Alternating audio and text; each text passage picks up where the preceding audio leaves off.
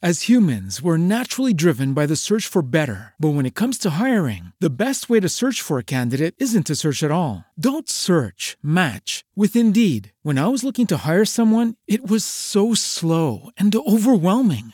I wish I had used Indeed. If you need to hire, you need Indeed. Indeed is your matching and hiring platform with over 350 million global monthly visitors, according to Indeed data, and a matching engine that helps you find quality candidates fast. Ditch the busy work. Use Indeed for scheduling, screening, and messaging so you can connect with candidates faster. And Indeed doesn't just help you hire faster. 93% of employers agree Indeed delivers the highest quality matches compared to other job sites, according to a recent Indeed survey. And listeners of this show will get a $75 sponsored job credit to get your jobs more visibility at Indeed.com slash podcast. That's Indeed.com slash podcast. Terms and conditions apply.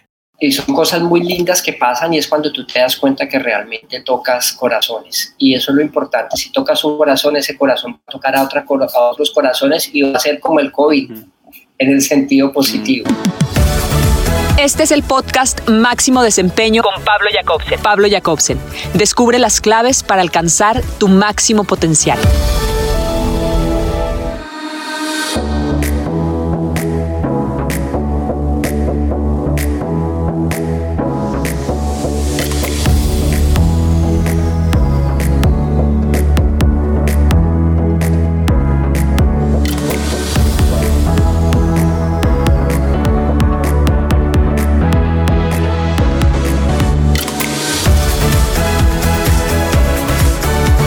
Y el sufrimiento son la esencia de una vida que vale la pena vivir.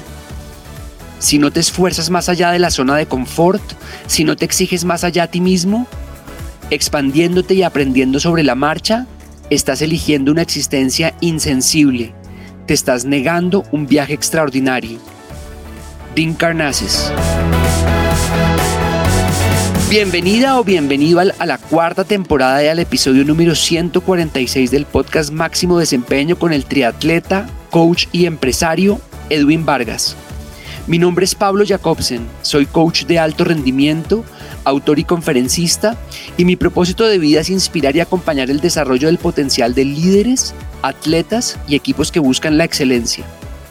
Este espacio semanal está dedicado a descubrir historias de vida inspiradoras e ideas poderosas que nos impulsan a tomar el control y llevar nuestra experiencia de vida al máximo nivel. Toma lo que te sirva, descarta lo que no y hazlo auténticamente tuyo. Te invito a descargar y sacar el máximo provecho de este contenido a través de Caracol Radio, Spotify, Apple Podcasts, Google Podcasts o Deezer. Si consideras que es útil e inspirador, compártelo con personas cercanas a quienes les pueda interesar.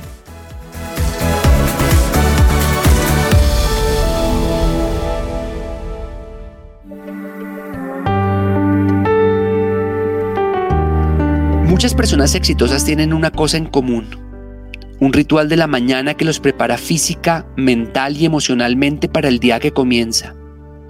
Para algunos incluye la práctica de la meditación, para otros el entrenamiento físico, para otros es el hábito de la escritura reflexiva, que significa tener un espacio a solas para poner en papel los pensamientos, los sentimientos, los temores y los sueños. Más que la actividad en sí misma, el mayor regalo de la escritura es el ritual de la reflexión sobre la propia vida y lo que ocurre en el mundo interior. La idea es observar lo que nos ocurre por dentro, decantarlo y examinarlo Tener espacios de silencio y reflexión para pensar en lo importante y no solo en lo urgente es fundamental para tener una buena vida. El hábito de escribir a diario te permite enamorarte del cuidado de ti mismo, enamorarte de seguir el camino de la sanación, enamorarte del proceso de convertirte en tu mejor versión, pero con paciencia, con compasión y con un respeto profundo de tu propio camino.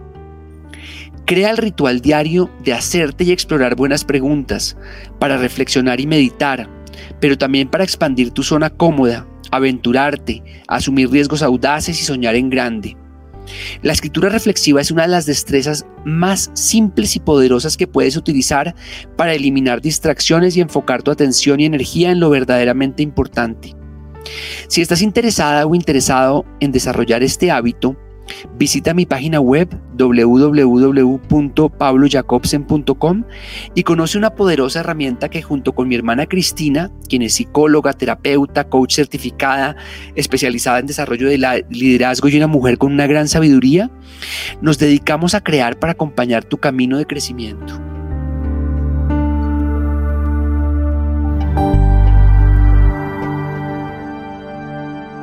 Antes de comenzar este episodio, te quiero contar o recordar acerca del curso Visión 2022 que voy a dictar en Bogotá el sábado 5 de febrero, en Medellín el sábado 12 de febrero y en Cali el 19 de febrero. Es un curso enfocado en acompañarte a crear la mentalidad ideal, descubrir herramientas poderosas y definir un plan ganador para que puedas crear el mejor año de tu vida. Visión 2022 es un evento de un día completo, de 9 de la mañana a 6 de la tarde, en el que te voy a acompañar a elevar tu nivel de compromiso y responsabilidad, a crear una visión clara y conectarla con una emoción elevada, a eliminar distracciones y metas menores y a enfocar tu atención y energía en un proceso de mejoramiento y crecimiento constante. Si quieres más información, escríbeme a info.pablojacobsen.com o visita mi página web www.pablojacobsen.com.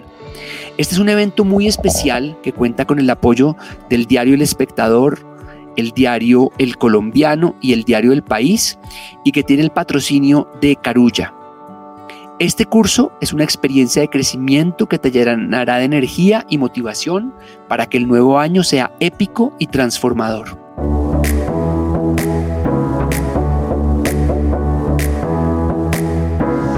La conversación esta semana es con Edwin Vargas, un deportista de rendimiento de clase mundial coach del equipo de triatlón Team Trainer y empresario dedicado a construir país a través de la organización de eventos como el Ironman 70.3 que anualmente se realiza en Cartagena.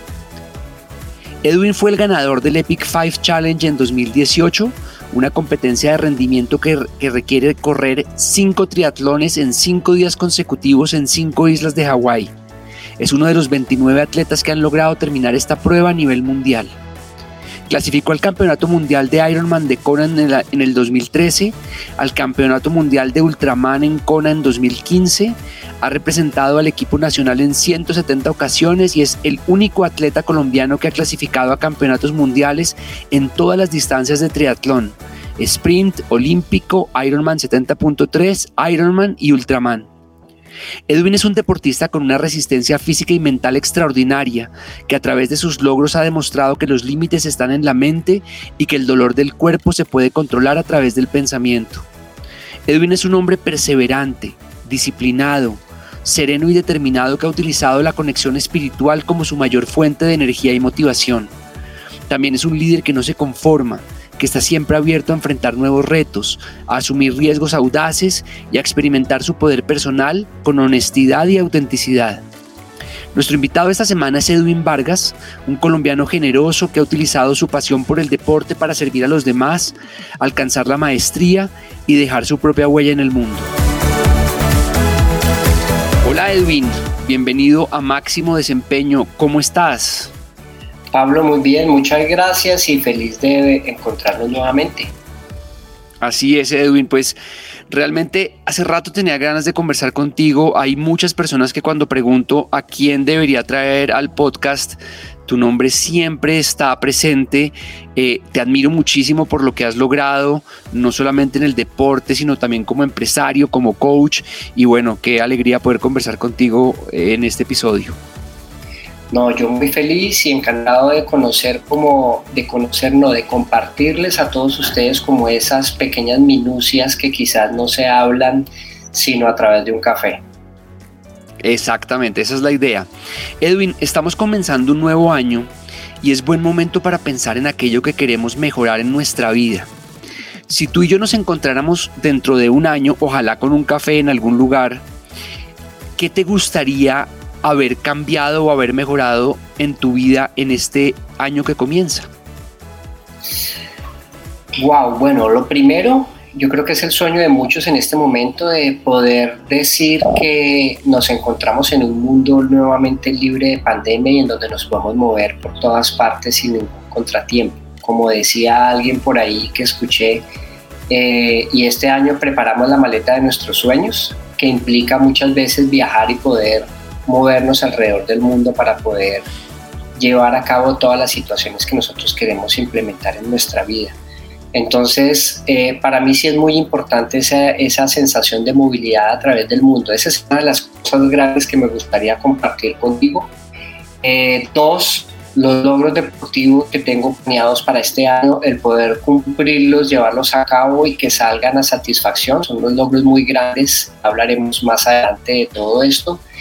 Y en la parte humana, poderme sentir que realmente he logrado seguir cambiando vidas a través del deporte y a través de mi ejemplo. Eso sería uno de los máximos, de las máximas en nuestro café. Qué maravilla, pues me encanta eso de cambiar vidas, de poder servirle a los demás a través de lo que tú haces a través del deporte. Y vamos a hablar, como dices, más adelante de eso. Uno de los mayores regalos que nos da el deporte es la disciplina. Y la disciplina es muy interesante porque a veces la gente piensa que la disciplina significa volverse vegano o volverse vegetariano o tener que salir a correr todos los días.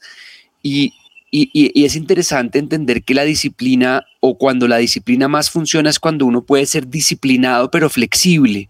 Es decir, que hay días de descanso y relajación, que hay momentos en la temporada en que los atletas se dedican simplemente a descansar, a recargar energía, a despejar su mente.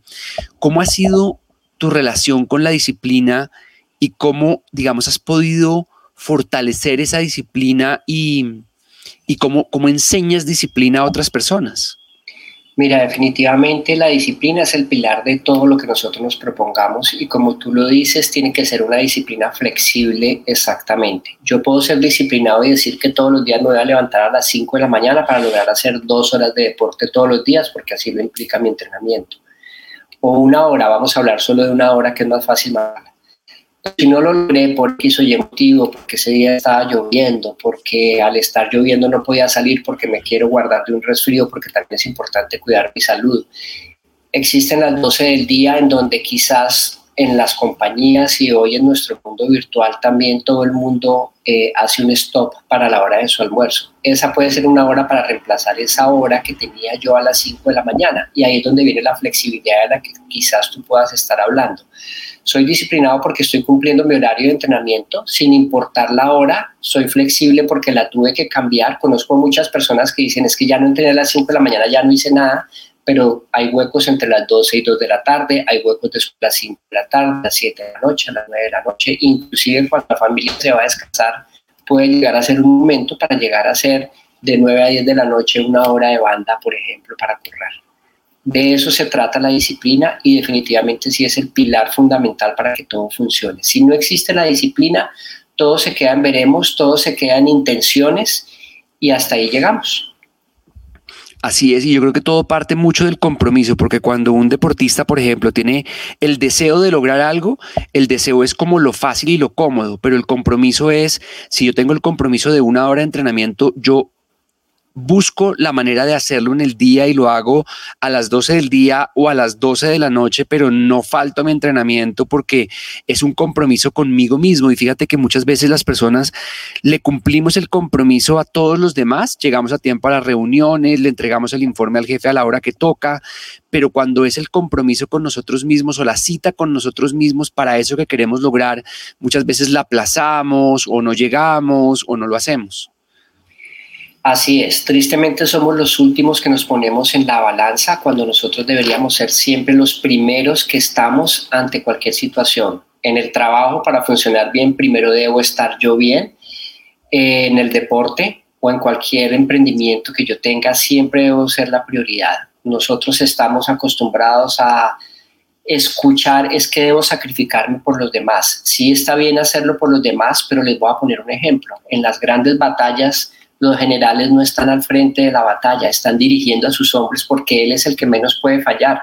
Nosotros mismos somos los que tenemos que cuidar más en salud, en eh, salud mental, no solo en salud física, porque si nosotros fallamos, todo el eslabón que depende detrás de nosotros o que está detrás de nosotros puede llegar a caerse porque no pensamos en nosotros, sino estamos pensando en los demás.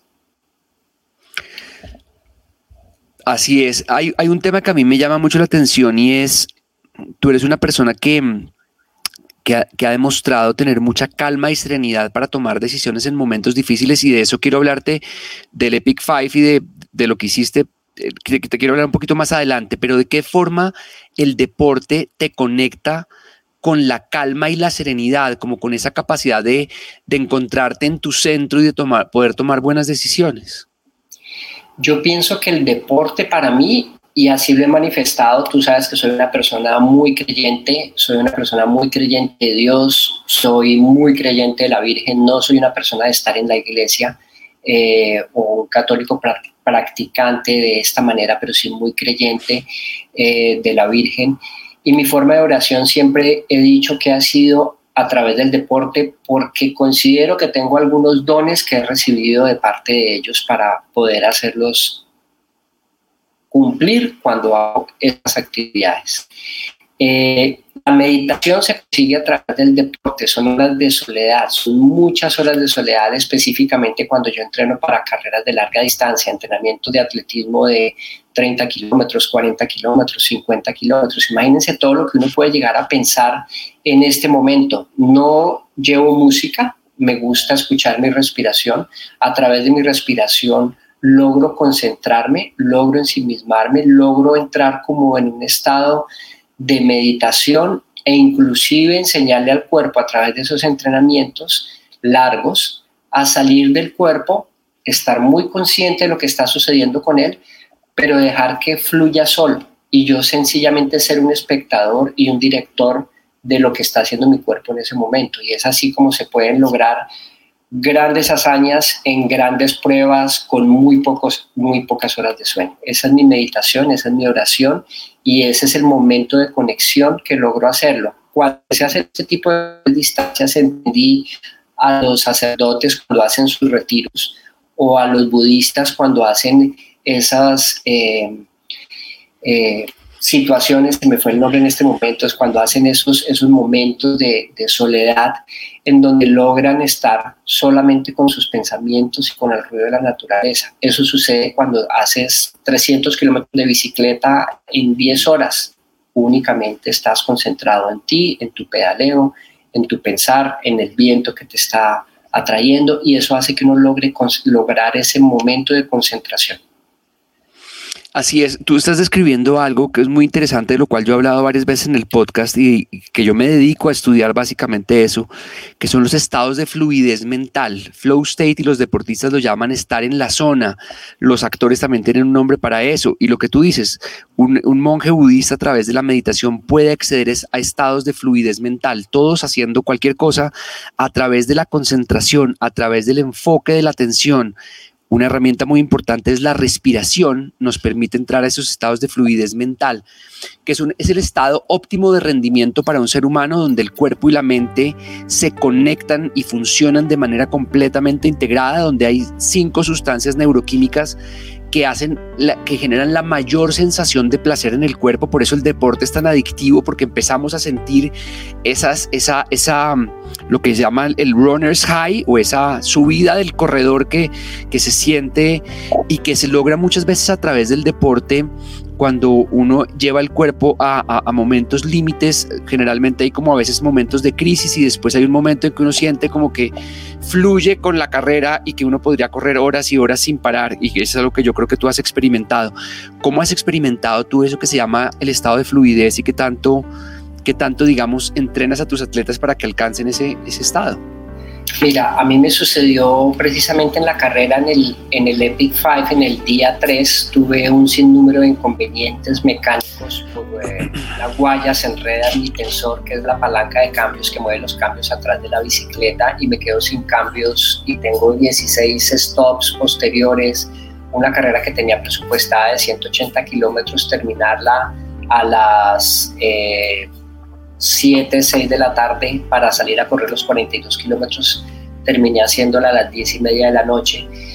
Y precisamente eh, allí me sucedieron varias cosas. Pero antes, para llegar a contarles ese momento, practico el Power Breath, que es, eh, sigo a una persona que se llama Wim Hof, puede que más adelante hablemos de él, en donde habla del poder de la respiración para precisamente lograr entrar en esa zona.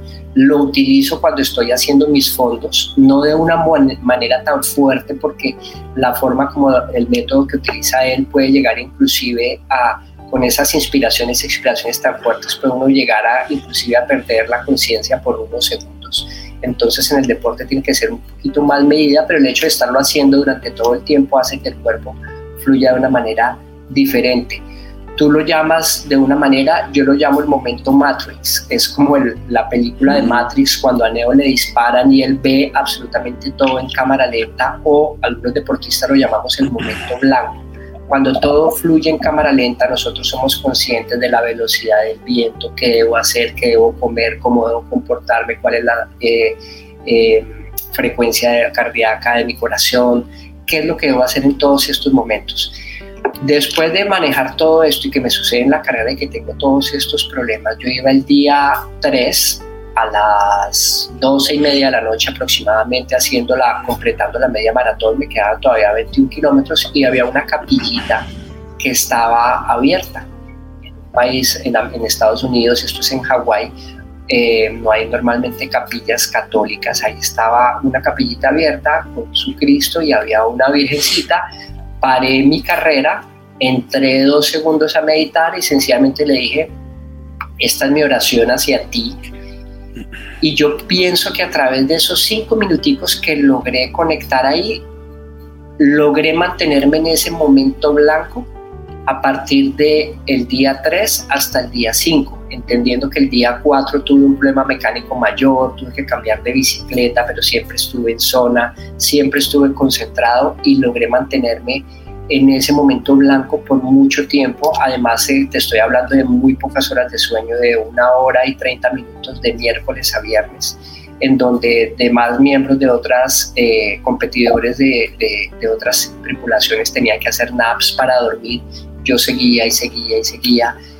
Todo esto a través del control mental, de lograr llegar en ciertos momentos a decir a la tripulación, realmente estoy cansado, pero yo no voy a hacer un nap de 20 minutos porque estamos atrasados en tiempo. Voy a poner la mano en tu hombro, voy a seguir corriendo, voy a dormir 10 minutos, solo avísame que hay algún obstáculo en, la, en, el camino, como así que vas a correr mientras, a, dormir mientras duermes y efectivamente logra hacer uno eso a través de la concentración y el estado mental en el que logres estar en este tipo de carreras. Qué maravilla. Cuando, cuando yo pienso en tu historia, en lo que has logrado y las veces que te he escuchado, me acuerdas mucho de un, de un corredor de ultramaratones que se llama Dean Carnasses.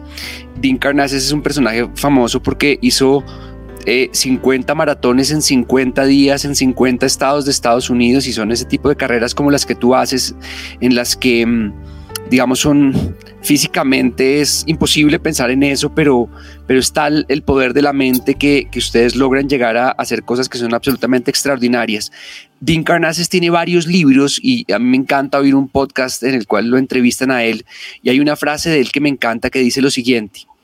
La lucha y el sufrimiento son la esencia de una vida que vale la pena vivir si no te esfuerzas más allá de la zona de confort, si no te exiges más a ti mismo, expandiéndote y aprendiendo sobre la marcha, estás eligiendo una existencia insensible.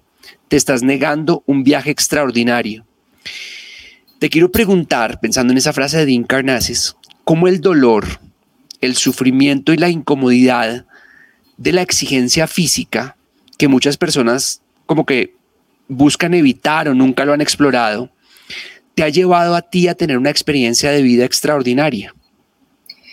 Yo creo que a través de toda la historia deportiva, primero, en un comienzo, eh, tenía que hacer muchos sacrificios. Yo empecé en el deporte y yo quería ser un deportista de rendimiento. Siempre lo quise, no me preguntes por qué, porque lo vi en televisión o porque de bebé mis padres quizás veían los Juegos Olímpicos, no sé qué sucedió allí, pero yo siempre quise ser un deportista de, rendimiento. Al principio no lo entendía, pero al empezar tarde tuve que concentrarme precisamente en las distancias de fondo. Cuando empecé con natación, eh, la velocidad de los demás atletas era superior, eran niños que a los 12 años ya llevaban 6 años de entrenamiento y yo a los 12 años hasta ahora llevaba un mes, dos meses, tres meses de entrenamiento. Hablando de natación, es una ventaja de aquí a la luna. Me fui concentrando en las pruebas de fondo y fui entendiendo que a las personas les gusta poco sufrir. Un niño entrena una hora para correr una prueba de 50 metros libre, 100 libre, un 50 mariposa, pero difícilmente se logra concentrar en pruebas de fondo, un 400 combinado o un 1500 fondo, hoy lo llamo fondo entre comillas, pero a la hora de competir estamos hablando de 15, 16 minutos, pero en los entrenamientos que conllevan a esta distancia son muy grandes. Mientras un niño entrenaba una hora, yo también siendo niño a los 12, ya 14 años, entrenaba hasta seis horas al día para cumplir 17 kilómetros de natación, que era el programa que se tenía. Entonces ahí empiezo a sentir ese estado de meditación en el que uno entra cuando siente el dolor, pero que todo es manejable, como tú lo dices, a través de la respiración. ¿Qué tanto somos capaces de sacrificar para llegar a alcanzar lo que alcanzamos? También está en salir de esa zona de confort. Y entendí que nada era regalado en la vida. Yo quiero puedo tener muchas cosas y listo, mañana empiezo, pero coloco el reloj y a las 4 de la mañana suena, suena y digo, no, a las 4 de la mañana ya qué pereza, ¿qué tanto voy a ser capaz de sacrificar? Yo digo sacrificar entre comillas lo que uno realmente, por lo que uno realmente ama, no es sacrificio, pero sí tiene que tener esa parte inicial de la que nosotros hablamos, que es la disciplina.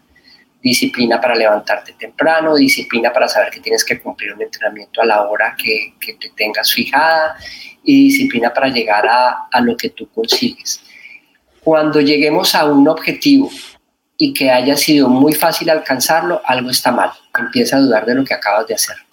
Es lo que yo puedo pensar. A través de este dolor y de este sacrificio entendí también que hay momentos y situaciones en donde tengo que aislarme del dolor para que en pruebas de ultradistancia sea capaz de llegar a cumplir esas grandes distancias que me estoy proponiendo. En el Epic Five estamos hablando que yo tenía que cumplir al final para que la gente que no nos conoce entienda un poquito, tenía que nadar 20 kilómetros en el océano, 900 kilómetros de bicicleta y cubrir 210 kilómetros de atletismo. Cuando yo estoy en el día 2, digo, ¿cómo voy a hacer el día 2, 3, 4 y 5? Y empiezo a entender dentro de ese mismo proceso, aunque ya lo conocía, que físicamente, solamente físicamente no lo podría lograr. Tenía que tener un trabajo mental muy fuerte y tuve que hacer uso de todos los conocimientos que yo tenía, de mi enfoque, de la respiración que manejaba en ese momento, de algunas situaciones en donde había logrado ese momento. Te estoy hablando que 100 carreras había logrado eh, ese momento blanco, ese momento Matrix cinco veces únicamente, porque no es fácil alcanzarlo, específicamente cuando se hacen pruebas de más intensidad o de más velocidad, más sí es quizás más loable cuando lo hacemos en pruebas de fondo. Y allí fue cuando hice esa conexión, ese clic, además de todos los problemas que me pasaron, el momento de entrar a la capilla que les cuento. Pienso que todo fueron diosidencias que me llevaron a, a decirme, aquí es donde tenemos que hacer un clic en donde físicamente solitos no vamos a poder, hay que pasar a la otra conexión. Y si hay un punto en donde tienes que aislar el dolor, las piernas te están doliendo. Si tú eres consciente que las piernas te están doliendo, tienes que aislar ese pensamiento, porque todo el tiempo voy en el kilómetro 40, me quedan tantos kilómetros, las piernas me están doliendo. Eso quiere decir que ya estás desconcentrado. Si yo estoy enfocado en otra cosa y no estoy pensando en que las piernas me están doliendo, en que está haciendo viento, en que el sol está pegándome muy fuerte porque estamos a 38 grados, si yo estoy pensando todo eso, no estoy concentrado. Tengo que estar mm. fuera de ese foco para que todas esas variables externas no me afecten. Y ahí es cuando te vuelves muchísimo más fuerte ante estas adversidades. Y hay algo muy importante y es que la preparación es lo que te da la confianza también para superar esos momentos difíciles. Porque si tú no estuvieras preparado, tú no puedes fingir la confianza, tú no puedes decir en esos momentos de crisis que, tú has mencionado una cosa que es importantísima y es vivir el momento presente, tener la mente en el momento presente, no enfocada en lo que puede salir mal o en lo que falta, porque si tu mente empieza a pensar, no, me faltan tres días de todo este esfuerzo y empiezas a pensarlo, tu cuerpo inmediatamente se debilita, pero si tú piensas en el momento presente, recuerdas tu propósito que te trajo hasta acá, recuerdas tu preparación, yo estoy preparado, eso, eso te ayuda a superar todos esos momentos de dificultad para llegar hasta el final y tienes que estar tan consciente de que eres capaz que tienes que estar por encima de los pensamientos de las otras personas. Cuando a mí me dicen no eres capaz, vas por el camino que no es, casi que yo sé que voy por donde debo ir, porque precisamente cuando a otras personas les parece difícil es cuando yo sé que vamos por el camino correcto. Un ejemplo muy sencillo, en el día 4,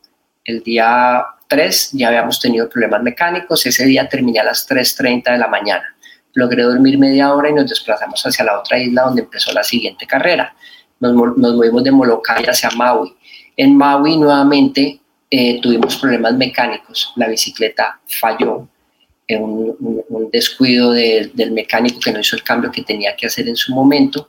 Al final, después de haber perdido como unas cuatro horas y media, seis horas, logramos que la organización me preste una bicicleta para hacer los 180 kilómetros y correr 42 kilómetros que nos faltaban, que solo habíamos completado la parte de natación y, dos kilómetros de, bicicleta cuando fue que se nos dañó la bicicleta.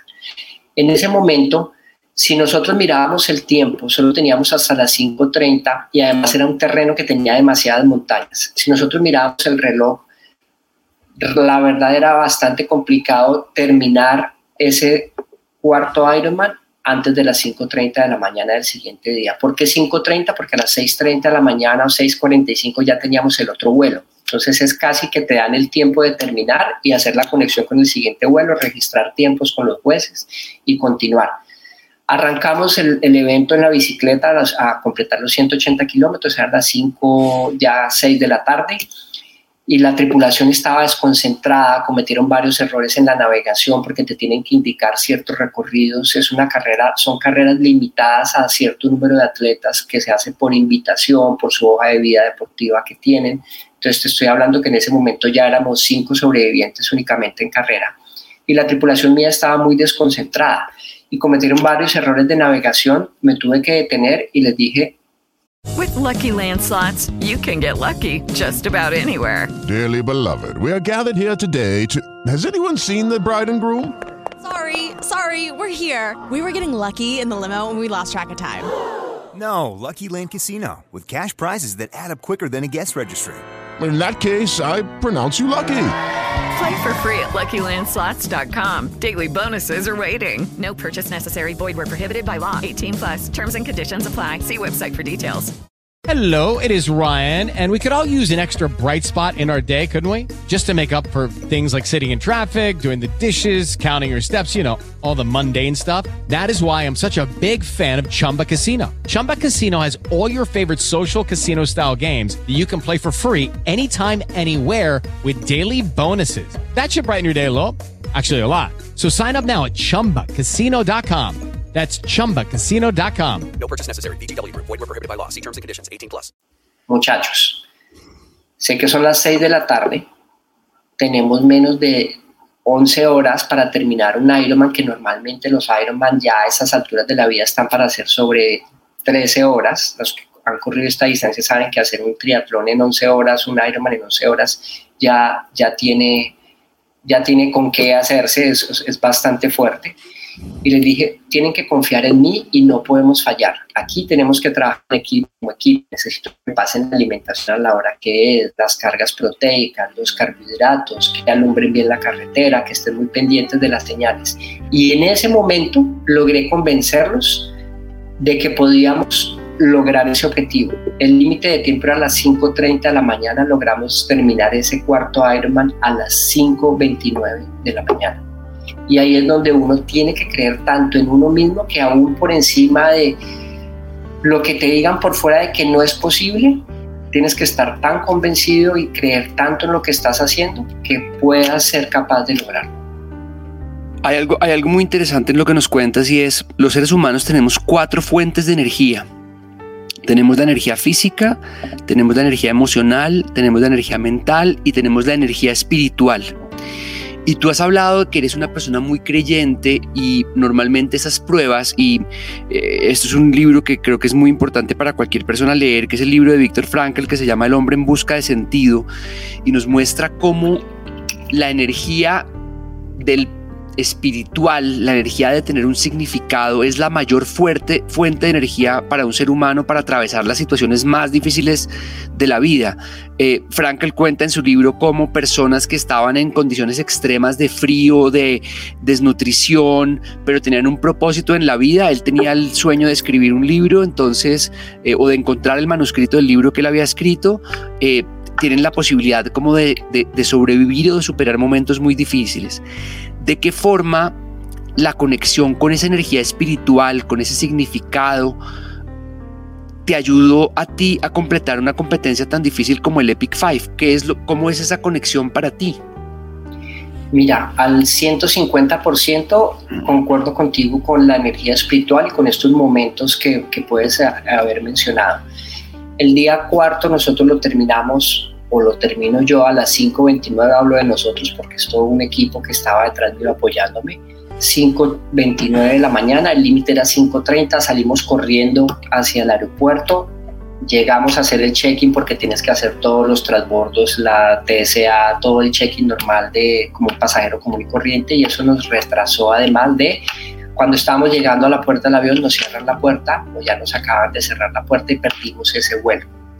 Nos tocó tomar otro vuelo 30 minutos después, en la calma que te manifiesto que tenía en ese momento, le digo a, mi tripulación, busquemos el siguiente vuelo que salga para Kona, que era la última isla, vamos con tranquilidad y aprovechemos este tiempo para descansar. Nos fuimos en un vuelo que tuvimos posterior 30 minutos después.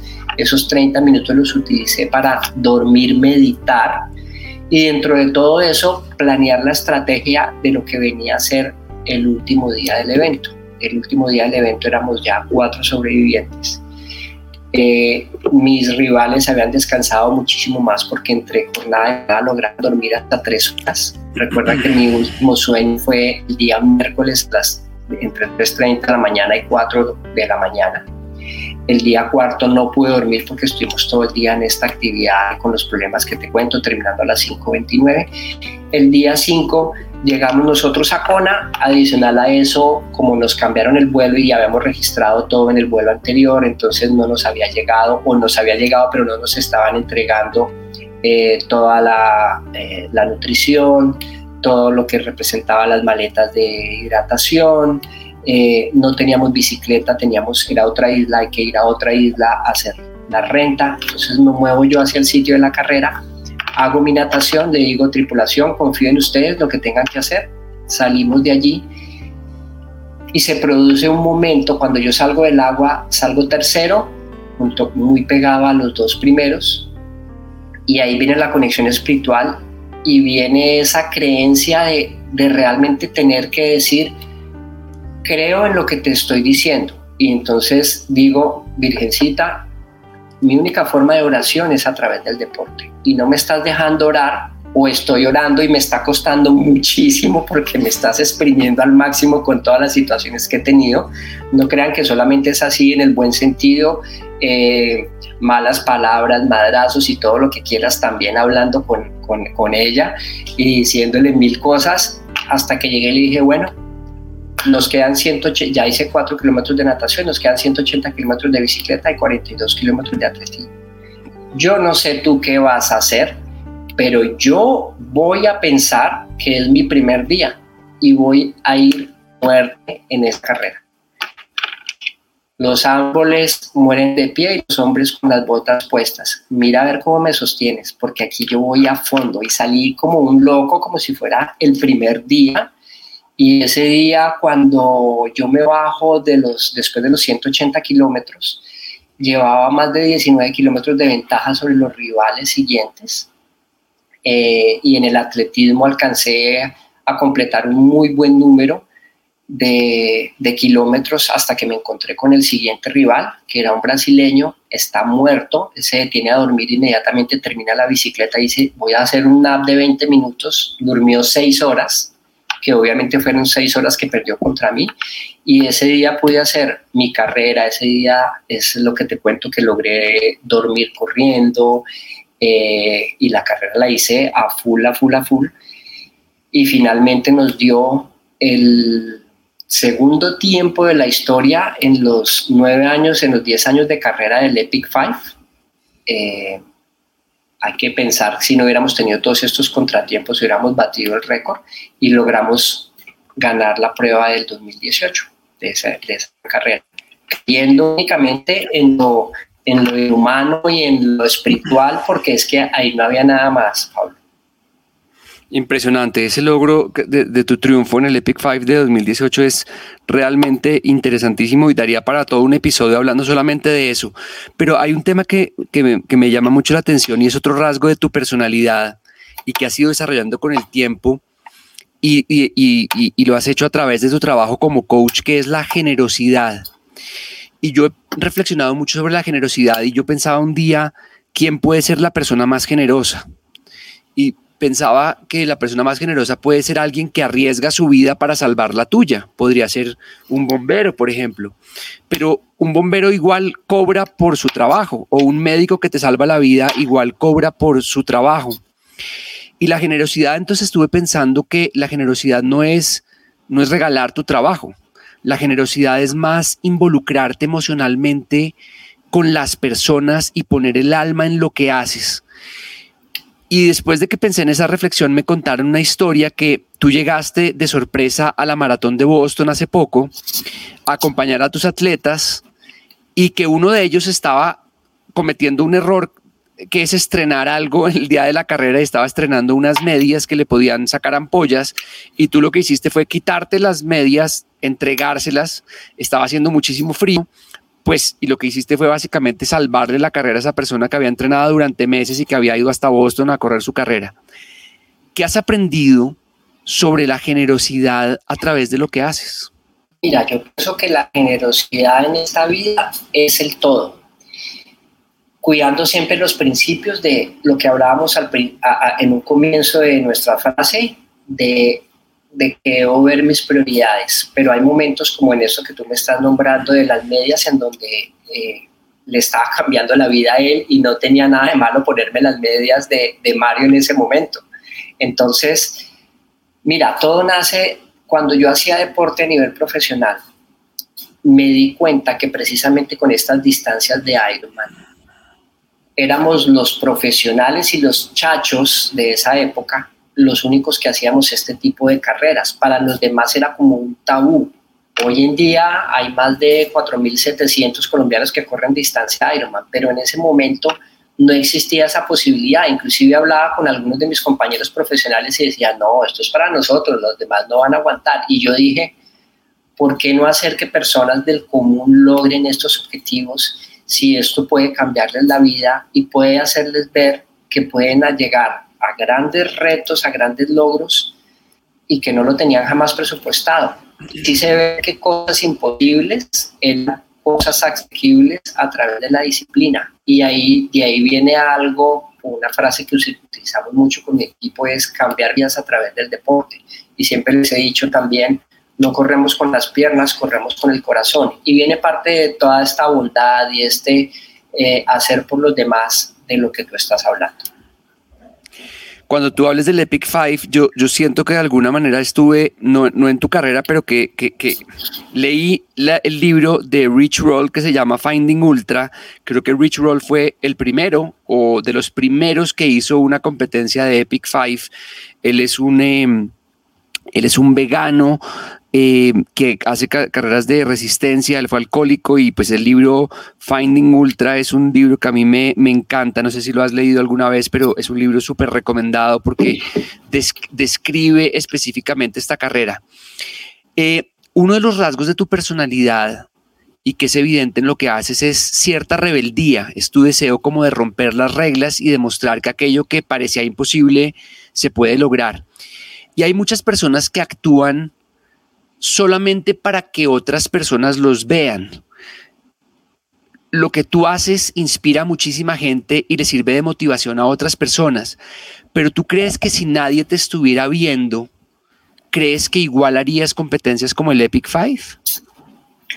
Sí, totalmente sí. Estoy de acuerdo con lo que acabas de decir. Rich Roller es un rebelde. Yo leí el, el, libro Finding Ultra. De hecho, él hizo esa primera carrera con Jason Lester y va a ser uno de los personajes. Que a Jason le, falta, le faltaba un. Te escucho. Sí, a Jason le faltaba un brazo, ¿verdad? Él tiene problemas con, con, un, con un brazo. Eh, y de hecho Jason Lester va a ser una de las personas que va a correr el Epic Deca. En honor a esos cinco años del Epic Five, va a correr estos 10 años del Epic Deca. Eh, con respecto a lo que tú me estás diciendo, si yo haría o no haría, estoy totalmente seguro que sí lo haría. De hecho, eh, mi deporte inició en una época en donde las redes sociales no existían. Los, las hazañas que hacíamos nosotros, la falta de tecnología, falta de innovación alimenticia y demás, eh, que nosotros manejamos, eh, no está plasmada. Y hoy en día tú sabes que alguien va y corre como aficionado media maratón de, de Miami y entonces todo el mundo supo que Pedrito corrió la media maratón de Miami. Hoy en día es supremamente, eh, en esa época era muy difícil hacer eso, pero hay una motivación muy grande que a mí siempre me ha llevado a buscar esos nuevos retos y es que me aburro fácilmente. Me pasaba en el colegio, en clase, estaba atento los primeros cinco minutos de clase y el profesor me perdía, porque es que yo ya sabía cuál era el tema del consecuente durante, durante las materias y te estoy diciendo que fui buen atleta, buen atleta, buen estudiante y como buen estudiante ya sabía que era lo que seguía en toda la clase de cálculo o en química o en física o en lo que se viniera. Eh, me fue muy bien académicamente. Con los cinco primeros minutos que tenía, yo ya sabía qué era lo que iba a pasar el resto de clase. Y eso sucede con el deporte. Yo inicié con la distancia sprint y la olímpica. Me cansé de esa distancia, hice clasificación hacia los Juegos Olímpicos, por X o Y variables finalmente no logramos asistir porque en esa época eh, el Sistema Nacional del Deporte no era fácil en los apoyos a los deportistas para que fueran a, a todo ese tipo de eventos. Hoy tampoco, pero bueno. Eh, entonces, eh, seguí buscando cosas diferentes. Me llamó la atención el 70.3 y el Ironman. Me corrí el Ironman y tuve la clasificación a Kona y en Kona esperaba romperla y en Kona me pasó algo súper interesante y es que siempre había competido para ganar y para llegar a los mejores puestos. Y en Kona, nueve semanas antes tuve una neumonía, inclusive me llegaron a sacar líquido del pulmón izquierdo y no pude entrenar, pero me había ganado el cupo de ir a Kona tenía que aprender lo que sucedió, pero mi cabeza me decía, te ganaste el cupo, ve y compite y termina. Y por primera vez, diferente a siempre ir y ganar y pelear una carrera, mi cabeza estaba enfocada en ir y terminar la carrera a pesar de lo que de las condiciones de no entrenamiento que yo tenía en ese momento. Mueren muchos egos, porque uno está acostumbrado a que uno es el chacho, entonces yo soy nadador aún sin entrenamiento y con nueve semanas y con neumonía logré salir más o menos en la punta, salir adelante, pero después empiezan a pasarte los, eh, los hombres más fuertes, después vienen las mujeres más fuertes, después empiezan a pasarte las personas de más edad, después empiezan a pasarte gorditos y ahí caen muchos egos y también empecé a entender por qué personas del común también hacían deporte. Y me di cuenta que es la lucha de llegar a terminar un evento y una distancia que para estas personas es casi imposible. Y de tener una, un tiempo de nueve horas en un Ironman, llegué a terminar esa carrera en 15 horas 03 y es de las medallas que más amo. Si me preguntan y cuál es su medalla más valiosa, te puedo decir que la de 15 horas 03. Caminé los últimos 32 kilómetros, eh, llegué caminando por entre las barandas, lo, lo que vemos en, la, en el cine tal cual sucedió. Y entendí muchísimas cosas que sienten los atletas aficionados y eso hizo que también me familiarizara mucho con ellos. Por eso tengo un equipo de triatlón acá en Miami, tengo un equipo de triatlón en Colombia y la idea es darles a todos ellos esas herramientas para que ellos puedan llegar a, a terminar sus eventos. Y definitivamente siempre me voy a aburrir con lo que estoy haciendo y después buscaremos otra locura por hacer, no porque me vean, sino por motivar, por mostrar que hay que romper los paradigmas y que siempre tenemos que seguir adelante, a pesar de lo que parezca imposible. Edwin, tu próximo reto, y lo mencionaste hace un momento, es una competencia que se llama Epic Deca. Eres el primer y único colombiano invitado a este evento que consiste en 10 distancias de Ironman en 10 días. Eh, tú ya no tienes nada que probar, tú habiendo ganado el Epic Five y con todo lo que has hecho, pues como que no tienes nada que probar. Tú cuando piensas en este tipo de eventos, tú sientes que, y, y a nivel personal, a nivel profundo dentro de ti mismo, tú sientes que corres hacia algo o tú sientes que corres de algo, que tratas de alejarte de algo? ¿Cómo lo, cómo lo interpretas tú? No, yo no siento ni que corro hacia algo ni dejando algo, sino siento que corro por mí, porque es que mm. para mí el competir es es el orgasmo máximo, es, es el orgasmo mental y físico máximo, es sentirme libre, la sensación de estar en carrera es espectacular, es sentir ese momento de control en donde el 150% depende del 150% de lo que Edwin le aporte a Edwin, me parece lo máximo. Es una sensación espectacular el estar allí en esa prueba, es una felicidad inmensa, de verdad que es es totalmente indescriptible esa, eso que yo siento y lo que yo creo que llegan a sentir los atletas cuando están en competencia. Así sufras y después estés con calambres, porque no voy a decir que es que no me duele nada, o no voy a decir que es que no me apoyo, o no voy a decir que hay momentos en donde tengo que parar a estirar o hacer una, un stop de cinco minutos, eh, porque somos humanos, pero de verdad que lo disfruto al máximo. Lo hago es por mí, no para escapar ni para llegar a algún sitio.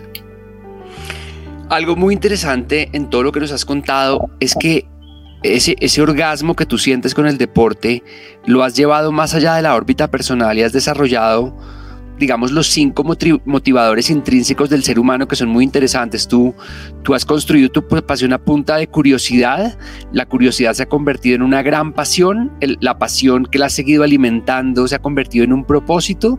Y has utilizado otros dos motivadores muy importantes que, que son la autonomía, que son tu capacidad de llevar esto hacia donde tú quieres, y la maestría dentro de lo que tú haces. Eh, ¿Por qué, por qué menciono esto? Y, es, es, interesante que has utilizado tus talentos para servir al mundo y a los demás. Tú lo llamas construir país a través del deporte. Y no hay nada más emocionante que estar en una de estas grandes carreras y ver a la gente que participa haciendo su máximo esfuerzo. Yo, yo, yo he estado, recuerdo mucho que un día llegué a Barcelona y coincidía con que en ese momento se estaba corriendo la maratón de Barcelona y yo me senté con un café a observar a la gente y yo pensaba, cada persona que está pasando acá lleva meses entrenando, levantándose a las 5 de la mañana, preparándose, eh, eh, pagando un entrenador, pagando los tenis nuevos, preparándose con, todo con todo eso y, pensaba el esfuerzo de cada persona y era, después me fui a la línea, me fui a la línea de meta y empezaba a ver el, cada persona cuando cruzaba las expresiones de felicidad, de agradecimiento, y no importaba si lo hacían en, en dos horas 45 o dos horas y media como lo hacían los mejores, o lo hacían en cuatro o cinco horas como lo hacían los que llegaban poco más atrás. ¿Cuál es para ti la mayor satisfacción y la mayor motivación para organizar eventos como en el Ironman 70.3, que ya en Colombia completa cinco versiones y que eso pues ha sido a nivel deportivo para Colombia es muy importante tener ese tipo de eventos aficionados donde mucha gente puede participar. Mira, eh, toda la vida fui triatleta, toda la vida soñé con que el país tuviera encima un evento de alto rendimiento, los llegamos a tener en los noventas, pero desafortunadamente se perdieron. Y precisamente de una conversación con alguien en donde yo le estaba diciendo, oye, el respeto que está recibiendo el atleta con la organización de estas carreras no es bueno, ¿por qué no hacen una carrera bien organizada? La, te estoy hablando del respeto, es que la carrera salía a las 7 de la mañana y eran las 12 del día y no le habían dado a los atletas todavía la salida. Un atleta para correr a las 7 de la mañana se ha levantado a las 4 de la mañana para desayunar, a las 12 del día está muerto del hambre, ya está insolado por el calor en donde está y demás. decía, ¿cómo pueden hacer esto con los atletas? Entonces me dijo, si usted cree que esto es fácil, ¿por qué no organiza una carrera? Entonces creo que fue el picante grande y hablé con muchas personas y muchas personas me decían a mí, Edwin, ¿usted cómo se va a traer a Colombia? De hecho, a mí muy cercanos y yo les decía, me, lo, me voy a traer el Ironman a Colombia. Y ahí viene la parte donde tú tienes que llegar a creer lo que, lo que para otros es imposible. Hoy en día existen más de eh, 10.000 atletas en Colombia, cuando en un momento éramos quizás solamente 200 o 300 personas, que además nos veían como unos locos porque pues en esa época se corría solamente en vestido de baño. Creamos una cultura totalmente diferente.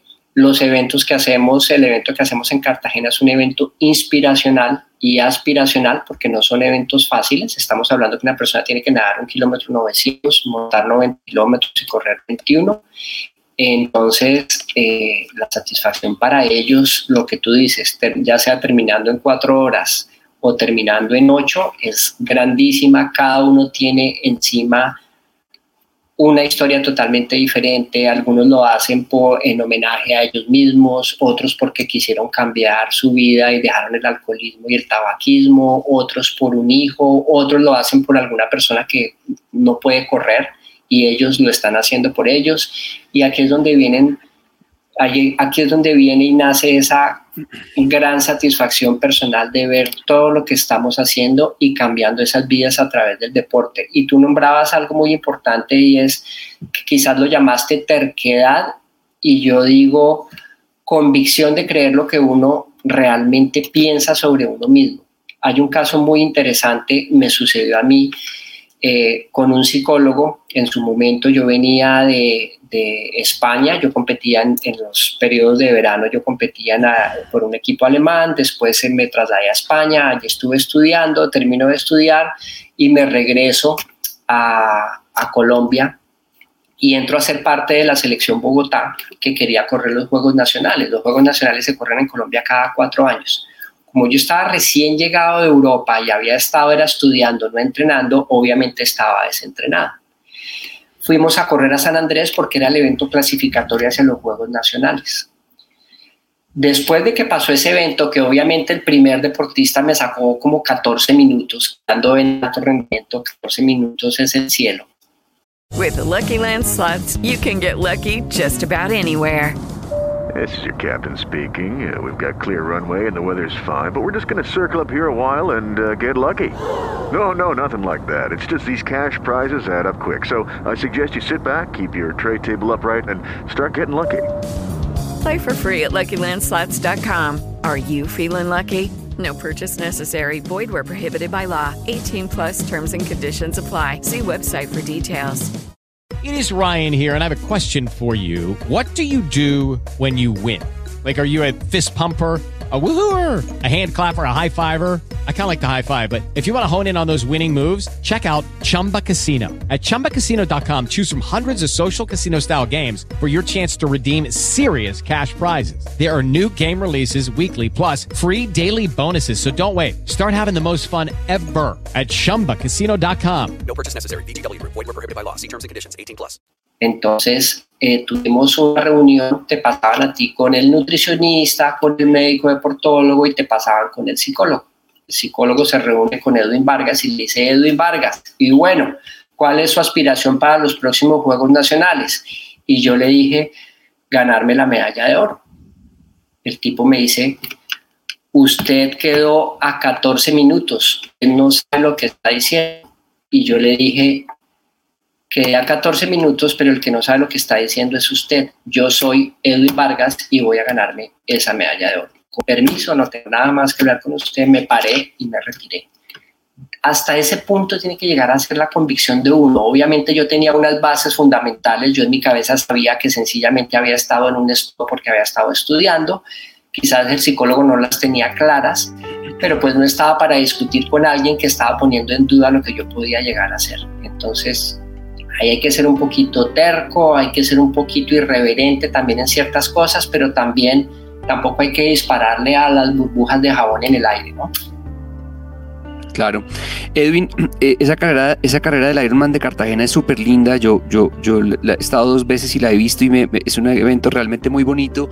Y cuando uno corre en la, en la ciudad amurallada, uno ve a la gente ya en la última parte, ya son las 12 del día. Para los que, para los aficionados, los, los profesionales terminan antes pero digamos que hay calor, pero está como toda la motivación de la ciudad vieja y todo. Si tú pudieras poner un enorme cartel que todos los participantes a una de estas competencias pudiera ver, ¿qué, qué le dirías a la gente? hazlo por ti, se me viene a la cabeza en este momento. Sí. Hazlo por Genial. Genial. Genial. Yo creo que eso, eso, eso eh, eh, motiva a las personas y algo bonito de, de los eventos es esos mensajes eh, mi esposa Michelle, que estuvo eh, haciendo relevos en el Ironman de Cartagena, me decía que ella mm, en algún momento dado estaba como fascinada de que la gente le, decía por su nombre y decía, vamos Michelle, y ella decía, wow, la gente como que me reconoce y después se dio cuenta que en el número venía su nombre escrito. No, se dio ni cuenta en el momento en que se lo puso de, la, emoción en la que estaba de correr esa carrera. Edwin, para terminar, te quiero preguntar, cuando llegues al final de tu vida dentro de muchísimos años, ¿cómo te gustaría que te recordaran? No sé, quizás como, como quizás fue, fuera fuente de inspiración para que muchas personas se atrevieran a hacer las cosas que parezcan imposibles. Pienso que ese sería, eso sería algo bueno. Con que motive a una sola persona a pensar en hacer algo que aparentemente es imposible, pienso que con eso sería suficiente. Y muchos de los que yo motivo no se dan cuenta que también se vuelven motivadores. El que se volvió atleta en su familia se volvió motivador para sus sobrinos y ese sobrino para sus hermanos y eso se volvió una cadena impresionante. Y es lo que ha pasado con, con nuestra carrera, es lo que ha pasado con el deporte, es lo que ha pasado con muchas personas que yo llegué a inspirar, inclusive después de haber llegado al Epic Five una vez en la Rock and Roll Marathon de Medellín, en la Expo, que esa carrera también es, es nuestra, me encuentro yo con, con, una persona que se acerca a mí y me dice, me abraza y se pone a llorar y me dice, recé 50 rosarios por ti cuando estabas en dificultades en el Epic Five, porque eso lo íbamos transmitiendo en su momento, muy, muy, muy casualmente, pero lo íbamos transmitiendo. Sentiste la energía que te envié y llegué, la abracé y le dije, sí la sentí. Yo sabía que allá estabas tú. Y, son cosas muy lindas que pasan y es cuando tú te das cuenta que realmente tocas corazones. Y eso es lo importante. Si tocas un corazón, ese corazón va a tocar a, otra, a otros corazones y va a ser como el COVID, en el sentido positivo, para todos nosotros. Claro, contagias a muchas personas y esas personas contagian a sus familias, a sus hijos, a sus compañeros de trabajo, a sus amigos, para, porque el deporte definitivamente es importantísimo para ayudarnos a ser mejores personas.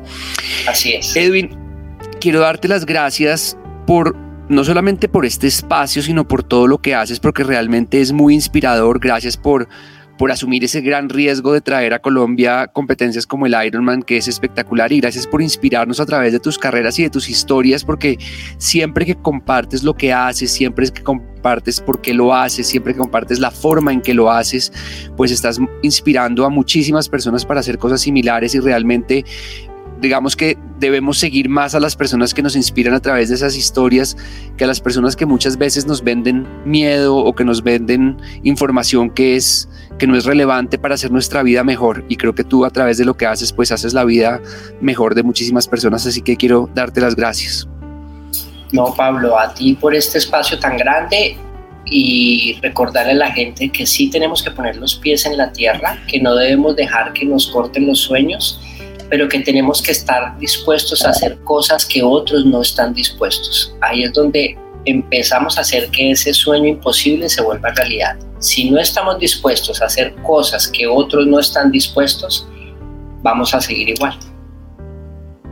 Así es. Edwin, te mando un abrazo grande y muchísimas gracias. Pablo, un abrazo para ti como siempre y que nos encontremos pronto.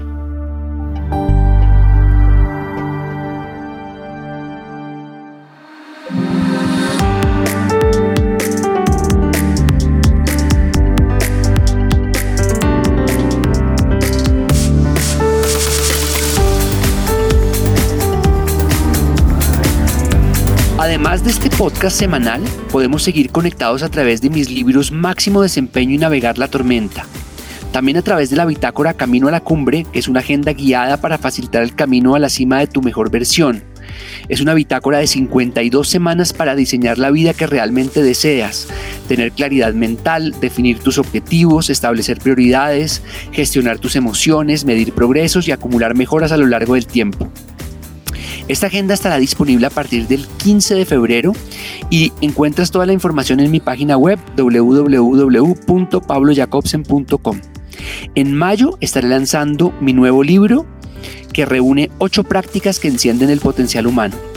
Sígueme en mi página web, en mi cuenta de Instagram pablo.jacobsen, en mi canal de YouTube con el mismo nombre y en mis perfiles de LinkedIn o Twitter.